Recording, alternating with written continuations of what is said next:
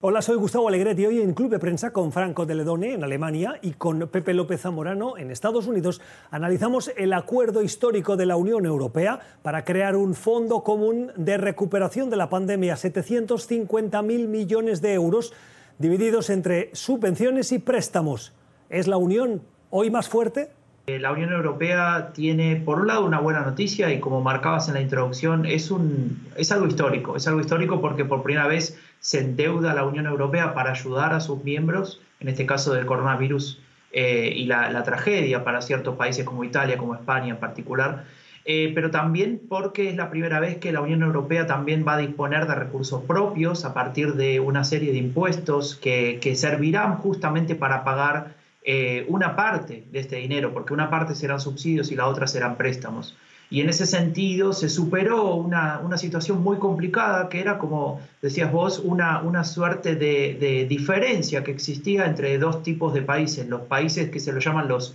los frugales o los austeros, que eh, se trata de Holanda, Finlandia, Dinamarca y eh, Austria, que luchaban por no permitir estos subsidios, digamos, este endeudamiento de la Unión para ayudar a los países del sur y del otro lado justamente los países más afectados por el COVID-19, España, Italia y una serie de países más,